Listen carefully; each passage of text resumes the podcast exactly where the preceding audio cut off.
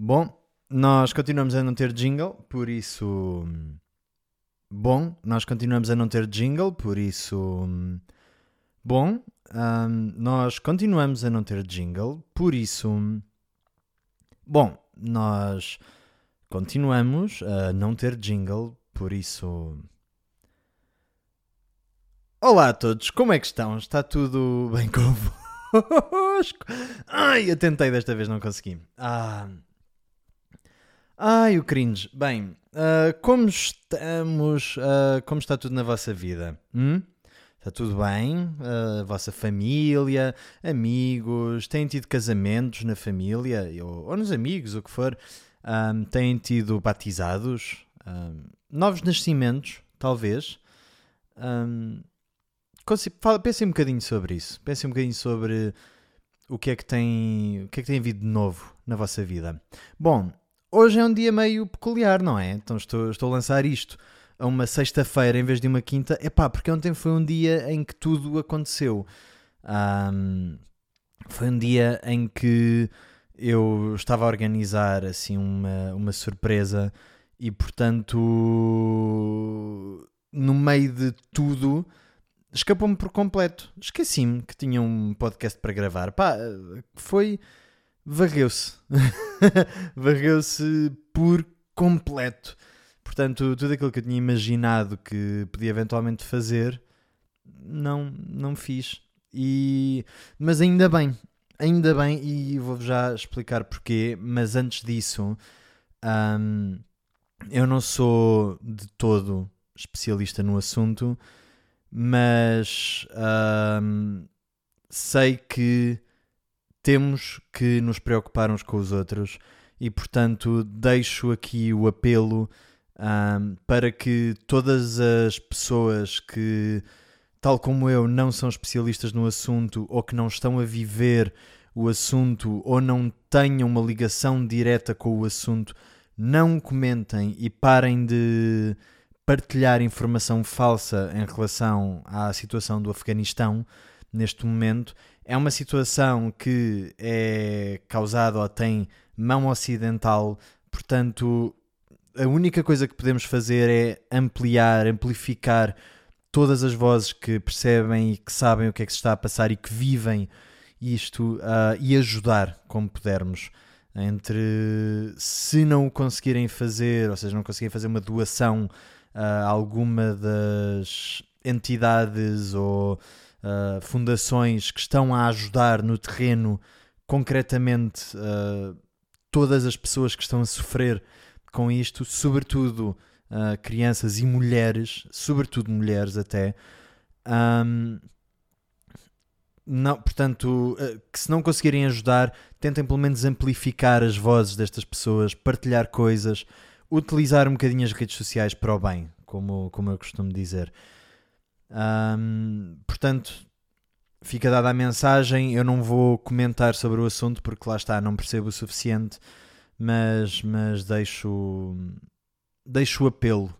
Ah, surgem momentos na vida em que em que é necessário utilizarmos a nossa palavra para alguma coisa e se por um lado nos temos todos que calar e deixar de deixar que a que quem tem uma palavra de facto interessante ou importante venha ao de cima e nós podemos uh, usar a nossa palavra para amplificá-la é, é a minha mensagem em relação a isso e espero que, que compreendam e que sigam o máximo possível este este conselho. Bom, o que é que eu tenho para falar hoje?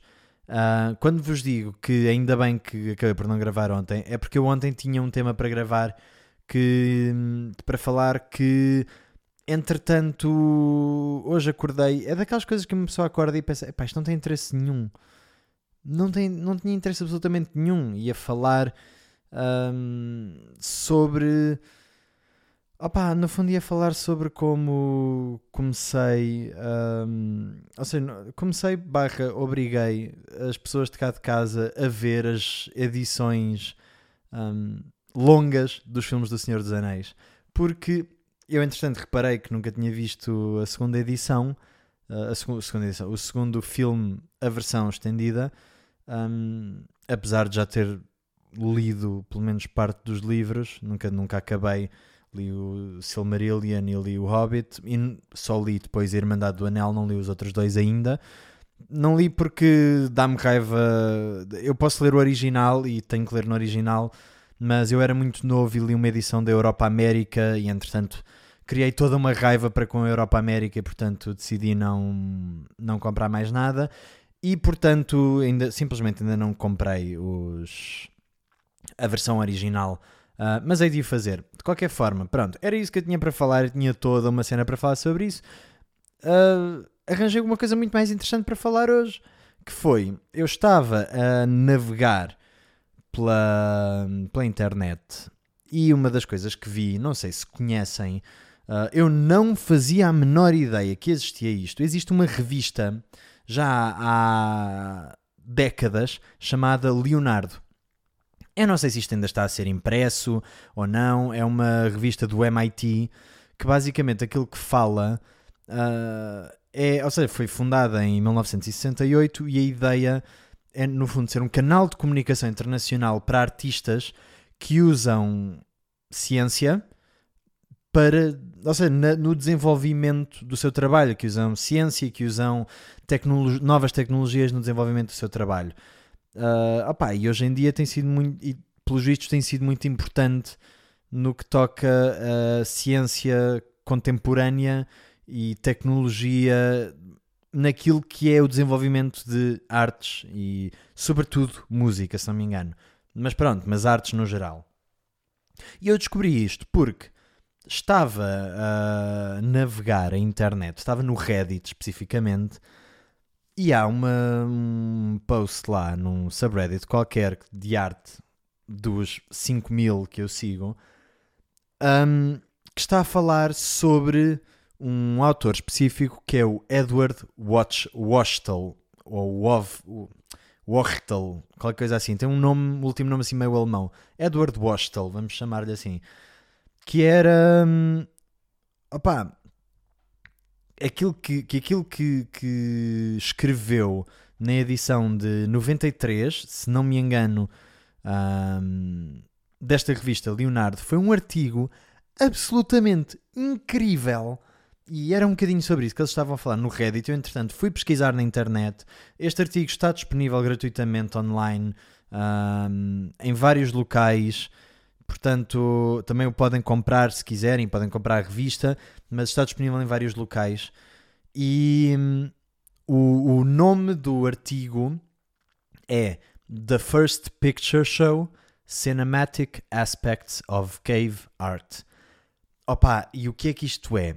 O Edward Wachtel desenvolve uma teoria acerca daquilo que é a arte primitiva Portanto, estamos a falar de da humanidade há 20 mil anos atrás ou mais. Uh, ah, 20 mil não, muito mais do que 20 mil. Ele aquilo que refere é que é até há 20 mil anos atrás. Portanto, de 20 mil para trás, tinham ah, uma visão da arte que, e ele vem, que era ainda difícil de responder em termos arqueológicos. Porquê? Uh, muitos uh, estudiosos do assunto, é, do, muitos estudiosos do paleolítico e assim, tinham problemas graves em identificar um, um, certo aspecto que aparecia sobretudo ali no sul de França, de, de muita pintura rupestre, que eram as chamadas, uh, aquilo que eles chamam spaghetti lines, ou uh, linhas de esparguete, fios de esparguete, chamemos-lhe assim. E o que é que são estes fios de esparguete? No fundo, imaginem que têm uma imagem de uh, um antílope, ou qualquer coisa assim, e que nessa imagem do antílope tem dezenas ou centenas de marcações verticais um, que fazem, ou seja, que fazem, que parecem quase fios de esparguete. E ele aparece aqui, ele surge aqui com duas propostas muito interessantes. Um, opa, em primeiro lugar, uh, ele questiona aqui uma coisa, que é porque é que uma civilização que se de facto tinha vontade artística e aquilo que queria fazer era criar arte, não a criava em pele ou em pedras. Uh, ou seja, porquê, porquê entrar dentro de grutas e andar dentro das grutas 400, 500 metros às vezes para. Hum, sei, para, para grutas que eram perigosas e que eram locais dos quais poderiam não sair e eram escuros.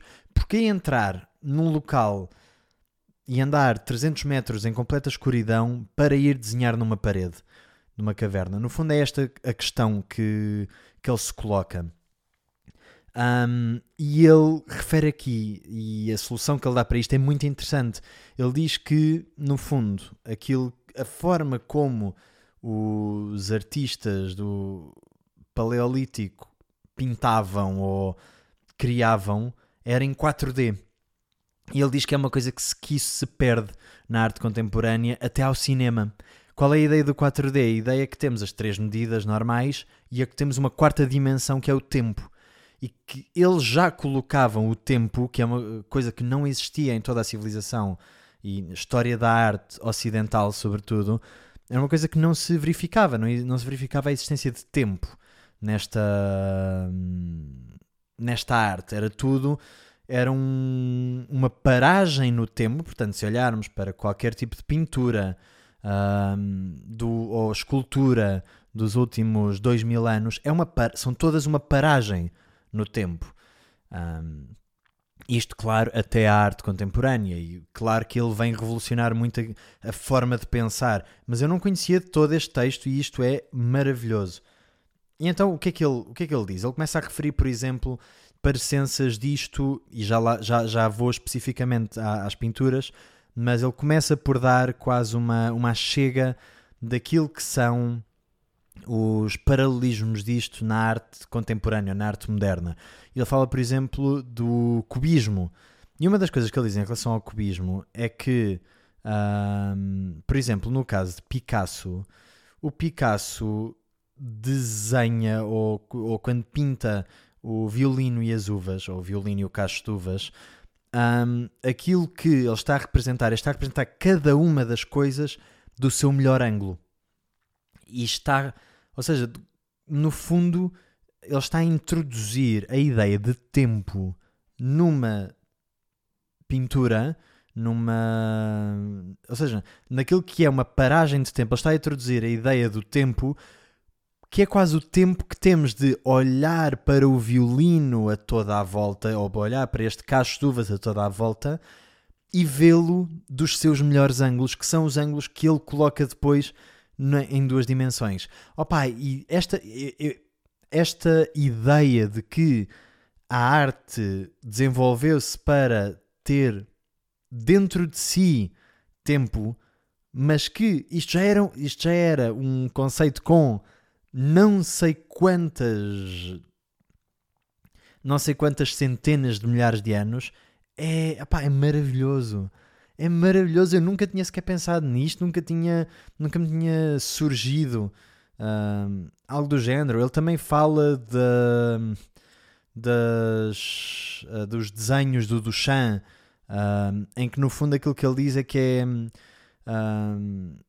o próprio Duchamp diz que aquilo é, é uma organização de elementos cinéticos, qualquer coisa assim do género.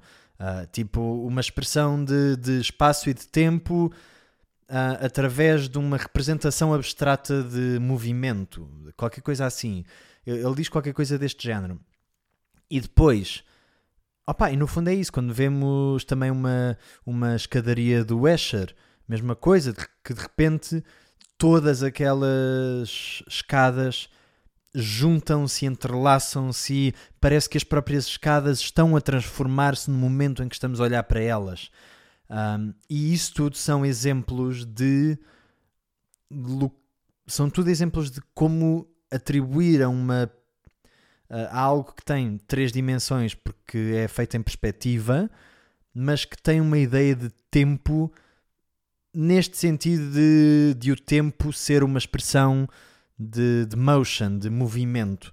No fundo, pronto, é, é, um bocadinho isto, o tempo ser uma expressão do movimento, que, se, que tem a sua maior expressão, claro, no cinema. O cinema é cinema porque se mexe, porque se move, porque são várias fotografias por segundo. E o que é que então uh, o Edward Washtel descobre? Uh, ele conta que faz uma viagem até ao sul de França e que nesta viagem do sul de França vai a uma vai a uma gruta enorme em Les Aisies, se não me engano. E portanto ele vai assim a uma gruta gigantesca, uh, Le Combarel, se não me engano, eu, tô, eu tenho aqui os, os, nomes escritos, mas já não tenho a certeza, mas acho que sim, que era essa, o Le Combarel. E então ele olha para estas imagens todas, estes, no fundo, estes uh, baixos relevos e altos relevos. Um, é-lhe explicado que nesta. Eu sei que não existia arquitetura, porque não havia modulação espacial das grutas. As, as grutas eram tal e qual, tal e qual como eram. Não havia uma ideia de escavação dentro da gruta, mas havia uma ideia de. Um, de. Epá, uma ideia de quase adaptação uh, da, da pintura ou da, daquilo que eles queriam marcar naquele local e para aquele local. Um, opa, é, é muito interessante. E pronto, ele conta como chega a esta gruta e aquilo que vê, no fundo, é, é algo que é muito difícil de, de separar, de distanciar, de ler, sobretudo de ler. Uh, quase como se fossem. Dava para ver mais ou menos criaturas ou animais individuais, mas estavam todos confusos no meio destas linhas de esparguete, por assim dizer, e que estavam sobrepostas, estavam uh, quase como se estas imagens, imagens estivessem todas umas em cima das outras. Mas ele diz que conforme foi avançando, que na, nesta gruta, que sim, que começa a conseguir distinguir as coisas. Mas ele refere algo muito importante, que é, esta era uma das maiores grutas, portanto, era uma das grutas que o governo francês com, ou seja, era uma das grutas com as quais o governo francês tinha mais cuidado e, portanto, tinha uma instalação elétrica, tinha luzes a apontar para os sítios que era suposto ver-se, etc. E ele diz que foi um. Você não aprendeu nada com aquilo, quase. Tipo, foi lá para ver, mas ok, podia ter visto uma foto e de repente ele vai a outra, muito mais pequena, que estava no meio de um terreno privado até de, uma, de um homem e que não tinha cuidado nenhum. Basicamente, o homem sabia algumas coisas em relação àquilo, mas era porque o terreno era dele, porque o governo francês estava-se a marimbar para aquilo. E ele entra lá e estamos, e estamos em 93, no meio, num meio muito rural, e o homem tem uma lanterna de, de fogo, uma lanterna a gás ou a petróleo, é, é essa a palavra tem uma, uma lanterna a petróleo, candeeiro a petróleo, e leva-o então a ver as grutas. Uh, e aquilo que ele diz foi conforme ele começa a olhar para uh, estas marcas com a lanterna a óleo, que de repente parecia que estava. Uh, ou seja, parecia que as imagens se mexiam. E ele depois dá vários exemplos disto. Uh, ele, ele, ele, diz mesmo que pediu ao, ao homem para se afastar 5 ou 6 metros, ou não era 5 ou 6 metros, mas a, a alguma distância, e abanar um, a luz de forma, uh, ou seja, de forma a que apanhassem as várias, os vários formatos daquela, uh, daquela gravura, daque, daquela, daquela obra, ou que for, pá, daquela obra, vou-lhe chamar assim, sempre agora, da obra. É pá, e isto rebenta-me na cabeça, porque isto faz-me lembrar um bocado daqueles cromos 3D que, que se davam com os bolicaus em miúdo, sei lá, de jogadores de futebol e assim, em que uma pessoa punha para o lado e via a cara dele e punha para o outro lado e via uh, o símbolo da equipa em que joga, qualquer coisa assim, e aquilo ia mudando e era assim, é, formava quase um 3D. Havia umas que faziam mesmo um 3D porque eram, uh, no fundo, eram a mesma imagem de dois ângulos diferentes. E o que é que ele diz? Ele diz que de repente começa a olhar para aquilo e aquilo de um lado, aquilo que eram basicamente só castanhos e as marcações a branco no, na pedra, uh, eram a branco porque no fundo eram baixos relevos, se transformavam em sombras, transform os castanhos transformavam-se em vermelho vivo. Uh, e de repente, conforme a lanterna se mexia, o candeeiro se mexia, aparecia um animal. E depois desaparecia outra vez. Uh, e aparecia uma tenda e, e depois desaparecia a tenda e aparecia um aparecia uma armadilha para animais e portanto aquilo era quase um era isso, era quase uma dessas imagens que eu tinha em miúdo, não é? Que acho que toda a gente reconhece quando eu digo isto, estas que de facto uma pessoa também passava o dedo e sentia-se o relevo, fazia crrr, porque, porque tinha o tinha esta este relevo. Opá, e isto é maravilhoso. Pensar que há não sei quantos milhares de anos atrás a vontade artística era representar movimento, representar tempo nas paredes de uma caverna. Era quase como pequenos cinemas. Uh, pequenos cinemas paleolíticos. Opá, isto é maravilhoso! É maravilhoso, é lindo!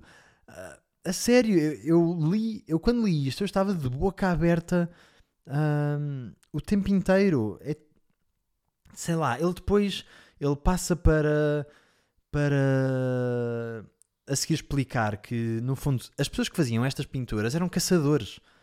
Eram, eram pessoas, chamemos-lhe assim, uh, ou pré-pessoas, que tinham que sair para ir caçar e que viam, e ele até faz essa comparação, viam, por exemplo, os animais no meio de, relva, de relevados, ou de searas, ou de savanas com relva alta, eles escondidos, e que, portanto, ao mesmo tempo, esse, estas linhas estavam quase a representar a forma como eles o, o viam. E depois ele fala de outra coisa que são os animais que têm aparentemente várias. Tem, por exemplo, é um mamute com três trombas, ou um antílope que tem duas cabeças. E ele diz que é exatamente a mesma coisa, é o mesmo efeito, colocadas em sítios diferentes, a luz mostra coisas diferentes. E aquilo que antigamente, ou a, até a estes estudos, podia ser considerado como um local ritualístico, ou que aquilo que era considerado era que estas figuras eram, isto era quase xamânico, torna-se uma. Pá, podia ser isso, podia ser um ritual, podia ser uma forma de ensinar aos mais jovens uh, os tipos de animais, ou ensinar aos jo jovens como caçar diferentes tipos de animais, etc. Mas, opá, mas isto é tipo. Uh, ele, ele, começa a dar paralelos do, do mundo contemporâneo. Ele dá, por exemplo, um, um, um exemplo do Richard Hamilton, que é um artista de rua que aquilo que faz é, é exatamente isto. Ele tem um, uma série de figuras chamadas Nightlife em que ele desenha assim, uma série de figuras uh, nas ruas de Nova York que estão colocadas precisamente no sítio em que de vez em quando passam carros e que, portanto, iluminam aquilo à, à noite e é suposto causar impressões às pessoas, porque quando de repente passa ali uma luz, parece que está alguém mesmo ao lado delas, ou parece que alguém a subir a um edifício, ou parece que está alguém escondido a olhar para elas, coisas assim. Portanto, ele no fundo faz esta comparação porque o, os artistas, as pessoas no Paleolítico utilizam esta forma hum, para comunicar, mas também para criar sensações, criar reações. Um, opa, e é, é lindo. Isto, a sério, deixou-me mesmo, mesmo um, quase comovida a ideia de, de, que isto, de que isto era possível. Portanto, dei este estudo, opa, a, a, revista em geral deve ser genial. Um, eu vou começar a pesquisar muito mais. Eventualmente vou tentar encomendar duas ou três edições, porque isto tem coisas muito interessantes. Um, mas pronto, mas repito, uh, isto é, é este artigo chama-se The First Picture Show Cinematic Aspects of Cave Art, do Edward Washtel. Uh, e está no volume 26, número 2, de 1993, nas páginas 135 a 140. E é maravilhoso. Opá, não há uma descrição. Vão ler isto. Uh, epá, e sei lá, vão olhar para estas imagens todas. Isto é impossível de descrever melhor do que aquilo que eu estou a descrever. Um, ou seja, não é, porque pronto, eu não, não sou super-homem, mas, mas vale muito a pena ir olhar para isto. Portanto, vão uh, mesmo, mesmo. Tem muito, uh, temos muito a aprender em olhar para trás. É aquilo que, que eu percebo aqui. E pronto, uh, opa, por hoje é tudo. Desculpem-me não ter havido episódio ontem, mas há hoje. Uh, há males que vêm por bem, eu adoro expressões idiomáticas. Portanto, há males que vêm por bem, não foi ontem, foi hoje. Um, e opa, e acabei por ter um tema mais interessante, quase, uh, graças a isso. Portanto, muito obrigado por uh, terem estado aqui comigo. Se tiverem temas, mais uma vez, que queiram que eu fale ou que, dos quais me queiram alertar, eu agradecia que me dissessem, que me enviassem. Estou sempre, sempre à procura de coisas, portanto, estejam mais do que à vontade. Um, desta vez, eu em vez de ter uma recomendação, pedia-vos uma recomendação.